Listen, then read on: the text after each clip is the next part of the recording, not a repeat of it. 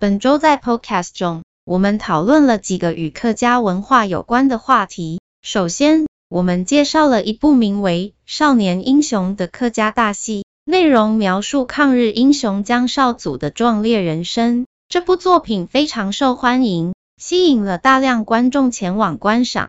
接着，我们谈到了春暖花开来做客活动，这是一个在自由艺文六堆园区举办的活动，让人们可以体验客庄人事物。另外，客家电视台也举办了类似的活动，让六堆客庄可以彼此串联，共同体验客家文化。最后，我们谈到了台湾政治方面的话题。赖清德正在盼翻转客家庄，在此他赞扬了客家女性的能力，并表示将持续建设客家文化。此外，我们还提到了新竹市半导体和客家文化的核心，也探讨了新北兰茶艺术季活动和客籍役亲主客观联展论坛等相关话题。